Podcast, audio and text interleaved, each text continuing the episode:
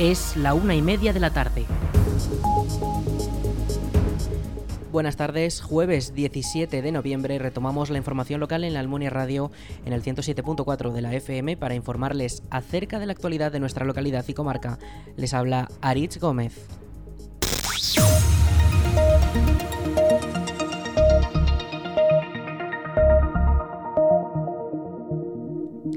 La Almunia se teñirá de morado durante el último fin de semana de noviembre con la celebración del Día contra la Violencia de Género. La Concejalía de Educación y Asuntos Sociales del Consistorio ha preparado una serie de actividades para poder reivindicar la causa entre las que se encuentra la séptima edición de la Marcha Popular contra la Violencia de Género con el lema Ni una menos es la meta. Esta se realizará el domingo 27 de noviembre desde las 10 de la mañana con un recorrido que se iniciará en la ronda Cortes de Aragón y que pasará por zonas urbanas de la localidad. El trayecto no alcanza los 5 kilómetros, tiene un perfil llano, apto para todos los niveles y para todas las edades. La inscripción para poder participar es totalmente libre, gratuita y las primeras 500 personas que lo hagan tendrán derecho a recibir un obsequio que se les entregará el mismo día.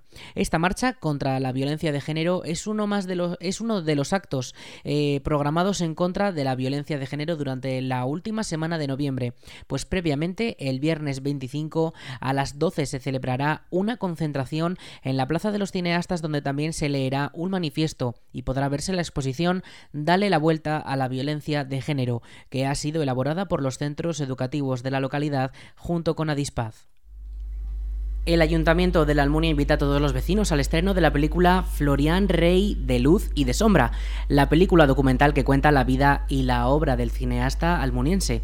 La primera proyección se realizó en la Semana Internacional de Cine de Valladolid, conocido como el Seminci, hace unas semanas y este sábado 19 a las 8 de la tarde llega a la pantalla del Salón Blanco de la Almunia. La obra ha sido creada por la realizadora aragonesa Vicky Calavia y su estreno en la localidad contará con la asistencia de los protagonistas del documental y su directora. La entrada para poder disfrutar del largometraje será gratuita hasta completar el aforo del Salón Blanco. Recuerden, este próximo sábado 19, el estreno en la Almunia de Florian Rey de Luz y de Sombra a las 8 de la tarde en el Salón Blanco.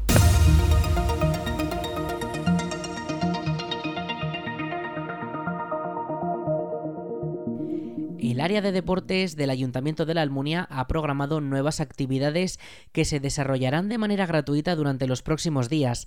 El martes 22 de noviembre en el pabellón se podrá disfrutar de una masterclass de Body Sculpt, una combinación de ejercicios aeróbicos y de musculación. Será a las 8 y media de la tarde y el jueves 24 se podrá disfrutar de una masterclass sobre Body Fight, que son ejercicios cardiovasculares inspirados en las artes marciales ejecutados con una base musical. También será a las ocho y media en el pabellón multiusos de la Almunia. Estas actividades son gratuitas, pero requieren una inscripción previa. Esta puede realizarse llamando al 976 600 661. Lo repetimos, 976 600 661 y una vez realizada ya se podrá disfrutar de esta actividad completamente gratuita. La plaga de conejos que afecta a la Almunia ya tiene cifras estimadas, según ha confirmado la alcaldesa de la localidad, Marta Gracia, en una entrevista a esta emisora, se calcula que hay entre unos 700.000 y un millón de conejos en la zona de la Almunia. Escuchamos a Gracia. Pues eh, según nos ha estimado la, como sabes, hemos, hemos eh, contratado una empresa de control de fauna para tratar de hacer frente a este problema que teníamos, pero que no habíamos sido capaces ni siquiera de cuantificar. El dato que me estaban dando es que según sus estimaciones eh, estábamos en torno a unas 100, 160 conejos por hectárea de media. De media. De media. Hay zonas donde habrá más y habrá zonas donde hay menos. Pero si multiplicamos eso por la superficie total de la Almunia, pues nos sale que tendríamos entre 700.000 y un millón de conejos en la Almunia. Esto es, una cifra aterradora. muchísimos. Sí, es una cifra tan aterradora que nos da, eh, nos da la, foto de la dimensión del problema, ¿no? Esto ya no se puede atajar únicamente pues con ni siquiera cazando, porque los cazadores nos estaban diciendo que estaban matando unos 30.000 conejos, que es una barbaridad, pero es que estamos hablando de unas estimaciones, vamos a, vamos a ponerlo en 700.000, no, porque en las zonas urbanas, no en las calles no tenemos conejos, pero aunque fueran 700.000 es una barbaridad. El ayuntamiento, por su parte, ya está trabajando en un plan para prevenir que estas cifras sigan creciendo y las labores comenzarán durante los próximos días mediante repelentes que mantendrán a los conejos alejados de las parcelas privadas. Escuchamos de nuevo a la alcaldesa de la Almunia. Eh, de momento lo que descartamos es, eh, es ir a cazar se descarta porque no, no, sería operativo con semejante volumen de animales. Entonces lo que se va a hacer es eh, utilizar un, un producto eh, eh, como para ahuyentar, ¿no? Es un, un repelente. Un repelente, esa es la palabra. Un repelente de, de última generación de productos naturales que con el que cerramos el perímetro, o sea, se, se, se fumiga ese repelente por un perímetro que en este caso va a ser por la zona de para cerrar las zonas municipales para que no pasen de la zona municipal los conejos pues por Jarandín eh, por, el camino de Jarandín para que no pasen hacia abajo. Vamos a proteger el perímetro también de la zona deportiva que ya tenemos problemas muy serios de daño en, la, en, el césped de la zona deportiva vamos a cerrar el perímetro para que no para que no entren también por allí y vamos a cerrar eh, no sé si esa será la semana que viene o un poquito más adelante se va a hacer en torno a la propiedad municipal de la cuesta especialmente por, por la escombrera eh, ¿Esto qué va a hacer? Pues que los conejos que estén en esas zonas municipales, que son además las más afectadas, en concreto la escombrera debe de ser como el, como el punto cero ¿no? de, la, de la plaga, eh, pues desde allí por lo menos no saldrán hacia las propiedades de los demás. Por lo menos que los conejos no salgan de esa zona. Eh, además, si les cortamos el paso a las zonas eh, más húmedas y con más alimento, pues el número de ejemplares debería de reducirse. Debería. Estamos hablando de, que estamos haciendo pues un poco de ensayo-error, porque ya te digo que en caso como este hay, poco. Mm, una vez que tengamos esa, eso se va a hacer cada tres semanas durante varios meses, vamos a ver qué efecto tiene y vamos a ver si conseguimos controlar, en primer lugar, que no, se, que no continúen creciendo la población y sobre todo que no pase a las zonas de los agricultores. Este tratamiento de última generación solamente repele a los animales y no les hace ningún mal para la salud, y durante los próximos meses se probará su efectividad para ver si con este remedio se puede controlar la plaga que lleva afectando varios años al municipio y alrededores.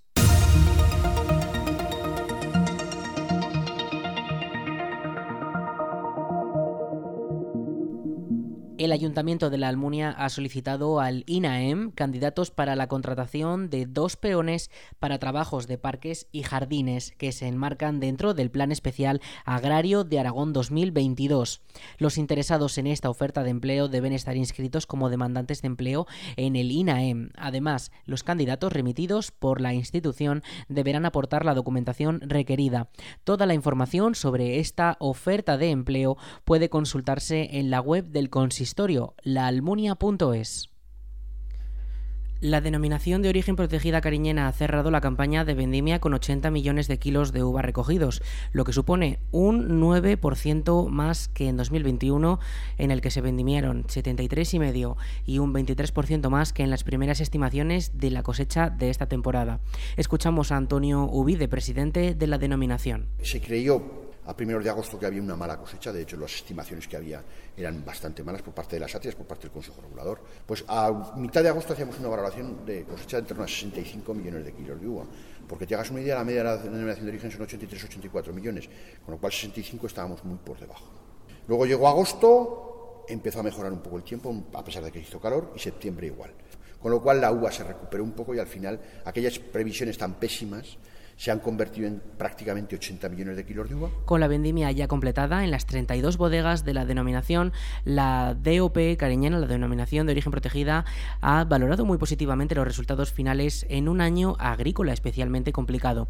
Las lluvias de abril comenzaron anunciando una buena cosecha, después la abortación se retrasó, pero las temperaturas inusualmente altas ya en mayo aceleraron la fase de floración. En verano los termómetros se dispararon e hicieron temer una cosecha muy baja pero la mejora en agosto y septiembre permitió la recuperación de todos los frutos y una cantidad final solo ligeramente inferior a la media de producción.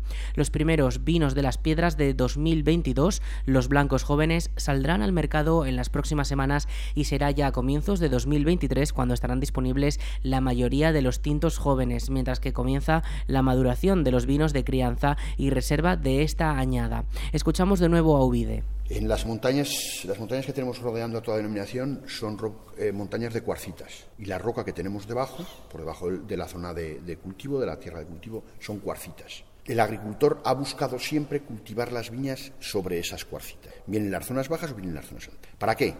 Pues porque esa roca aguanta la humedad, regula la temperatura y sobre todo hace una cosa, que en los meses de julio, sobre todo en agosto y septiembre, haya una diferencia mayor entre la noche y el día.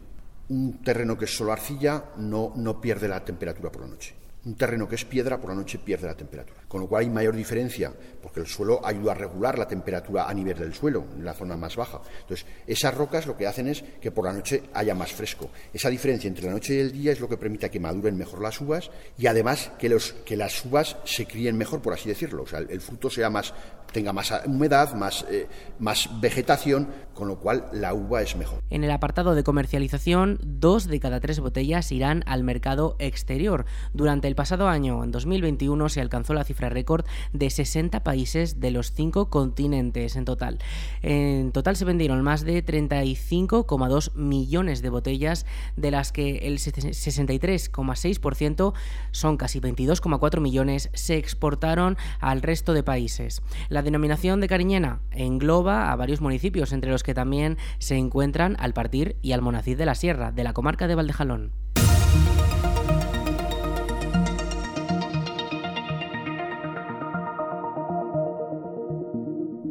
La Diputación de Zaragoza ha lanzado una nueva edición de su plan de restauración de edificios y bienes histórico-artísticos de propiedad municipal que va a suponer una inversión total de 2,2 millones de euros durante los años 2023 y 2024.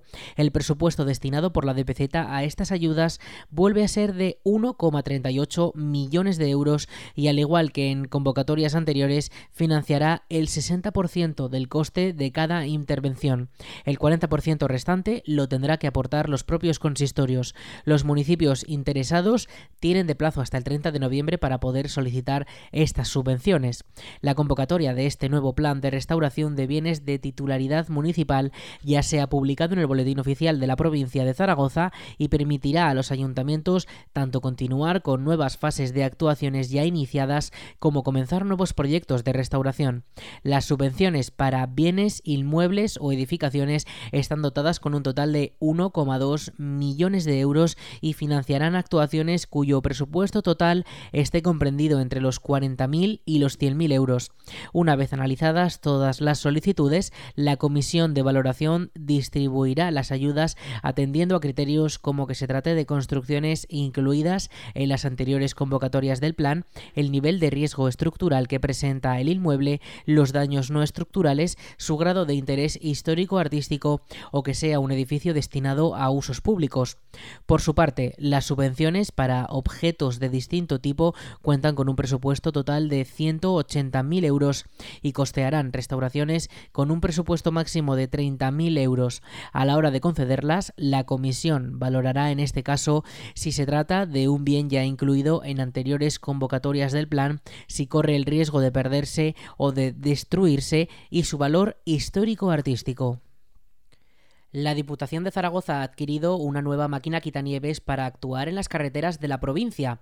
La máquina, que ya ha sido incorporada al Servicio Provincial de Extinción de Incendios, ha costado 191.000 euros y ya está disponible para su uso en las vías, cuya limpieza depende de la DPZ. Escuchamos a Alfredo Zaldívar, delegado del Servicio Provincial de Extinción de Incendios de la DPZ. La inversión ha sido de unos 200.000 euros eh, la máquina, bueno, pues eh, tiene todas las nuevas tecnologías y es una de las últimas del mercado. Por lo tanto, creo que bueno, nos podemos a dar un salto de calidad para el bien de nuestros municipios. También va a ir acompañada de la próxima recepción de dos eh, camiones grúa para que complementen el trabajo de estas máquinas, para la carga y descarga de sal y decir que Diputación de Provincia de Zaragoza pues ya tiene en todos los parques con sacas de sal para que si vienen los primeros fríos pues ya podamos dar un buen servicio eh, a todos ellos. Eh, todo ello con las inversiones que estamos haciendo de mejora en los parques de la provincia, con las últimas inversiones de los últimos, las últimas inversiones de los últimos años, eh, hemos adquirido casi 24 vehículos con una inversión próxima a los 4 millones, creemos que eh, Diputación Provincial de Zaragoza. Las cuatro quitanieves de este servicio tienen su base en los parques de bomberos de Egea, Tarazona, Calatayud y Daroca, aunque en caso de temporal se movilizan por toda la provincia según las necesidades existentes en cada momento. Además, los bomberos de la DPZ pueden incorporar cuchillas a sus otros camiones que también ayudan a despejar la red viaria. Zaldívar recuerda que el año pasado durante la borrasca de Filomena la DPZ limpió las carreteras de más de un centenar de poblaciones de la provincia con estos métodos.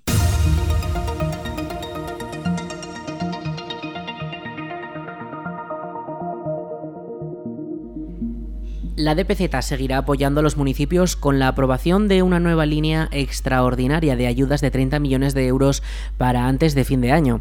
El Pleno de la institución ha aprobado por unanimidad la modificación presupuestaria que permite habilitar la partida para ese plan de concertación con el que los 292 ayuntamientos zaragozanos podrán financiar las actuaciones que cada uno de ellos considere prioritarias en el actual contexto de crisis. Los 30 millones de euros del plan de concertación que ha empezado a se distribuirán entre los 292 ayuntamientos de la provincia de forma totalmente objetiva y transparente.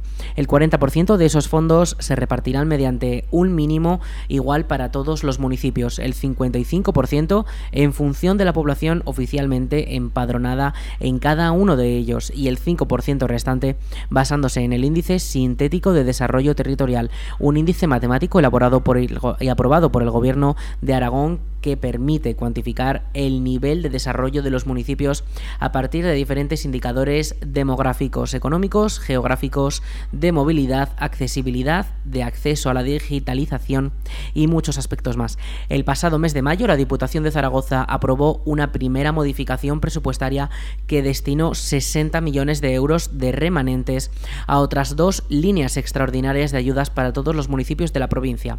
Un plan de concertación de 30 millones de euros para que los municipios pudieran hacer frente al encarecimiento de la obra pública que ya se aprobó en julio y también un plan de inversiones alineadas con la Agenda 2030 también de 30 millones que se resolverá antes de fin de este año y que permitirá también continuar mejorando los servicios básicos municipales en cada localidad.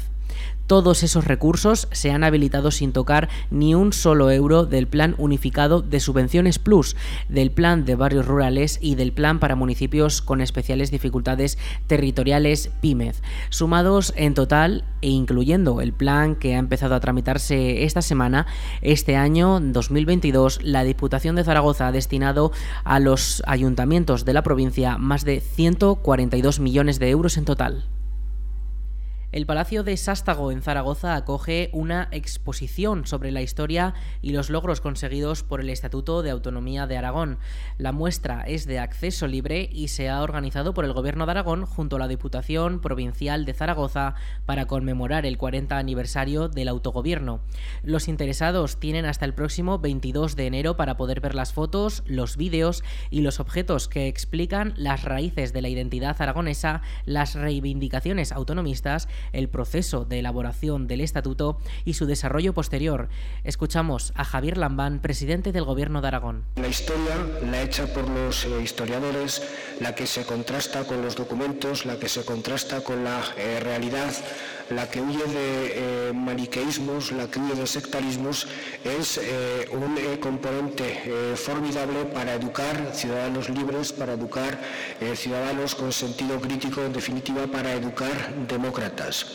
Y toda la eh, conmemoración del cuadragésimo aniversario del Estatuto de Autonomía que el Gobierno y otras instituciones vienen desarrollando desde hace varios meses ha tenido ese eh, propósito, el de que todo lo que se hiciera desde las instituciones debería ser siempre, pero en este caso de una manera especial, todo lo que se hiciera de las instituciones debería, ser, debería estar absolutamente impregnado de eh, servicio al interés general. En la inauguración han participado los presidentes de ambas instituciones y en el caso de la DPZ su presidente ha destacado que el autogobierno también ha sido vital para el medio rural. Escuchamos a Sánchez Quero, presidente de la DPZ. En definitiva, hemos de considerar que estos 40 años han supuesto un paso de gigante para Aragón y para, los aragoneses, y, cómo no, para el medio rural. El Estatuto de Autonomía ha sido vital para el fortalecimiento de la democracia y del autogobierno, y también, por supuesto, para nuestros pueblos. Podemos sentirnos orgullosos del trabajo que se ha hecho en estos 40 años, pero jamás debemos sentirnos satisfechos. Queda mucho por hacer. Tenemos ante nosotros el reto permanente de obtener, entre otras cuestiones, una financiación justa, mantener vivos nuestros pueblos y de promover el progreso, además de escuchar las demandas de nuestros vecinos y responder a ellas con honradez, con eficacia y con justicia. La exposición ha sido comisariada por Carlos Forcadell, catedrático de Historia Contemporánea de la Universidad de Zaragoza y director de la institución Fernando el Católico de la Diputación de Zaragoza, y puede verse hasta el 22 de enero en el Palacio de Sástago, con entrada libre. De martes a sábado estará abierta de 11 a 2 del mediodía y de 6 a 9 de la tarde, mientras que los domingos y los días festivos podrá visitarse desde las 11 hasta las 2 de la tarde tarde. El presupuesto de educación, cultura y deporte del Gobierno de Aragón subirá un 4,9 en las cuentas de 2023, con un incremento del 44% respecto a las cifras de 2016. Este incremento no solo posibilitará culminar las inversiones en infraestructuras educativas que han caracterizado la legislatura actual de las Cortes de Aragón, sino que contribuirá a seguir impulsando las políticas de protección a las familias. Lo ha explicado el consejero de Educación, Cultura y Deporte, Felipe Faci en su comparecencia en la Comisión de Presupuestos de las Cortes de Aragón. El departamento que dirige contará el próximo ejercicio con más de mil millones de euros para ejecutar las políticas que tiene asignadas.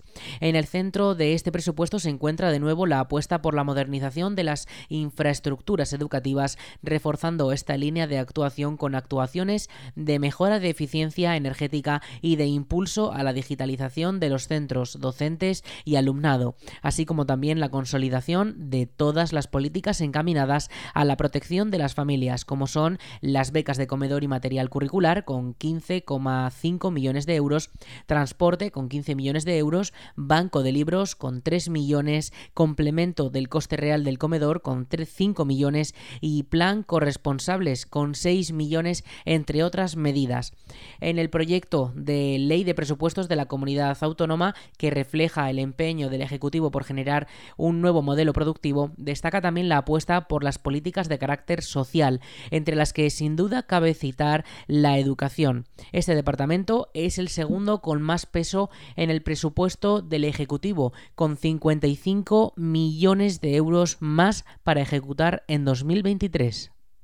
Vamos con la previsión del tiempo.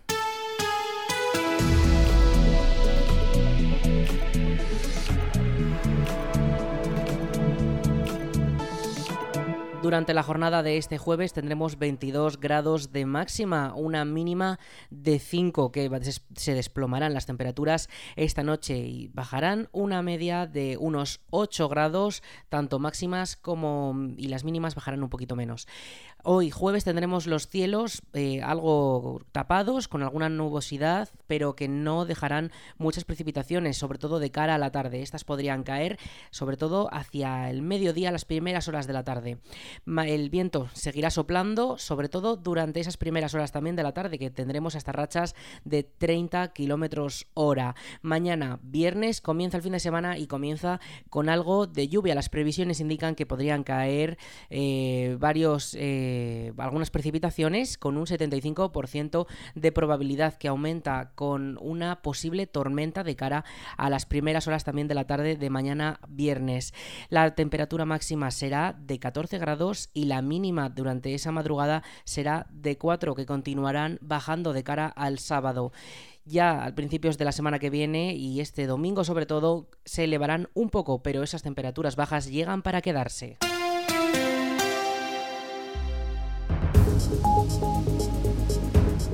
Hasta aquí la información local en la Almunia Radio. En unos minutos, a las 2 de la tarde, toman el relevo nuestros compañeros de Aragón Radio con más información.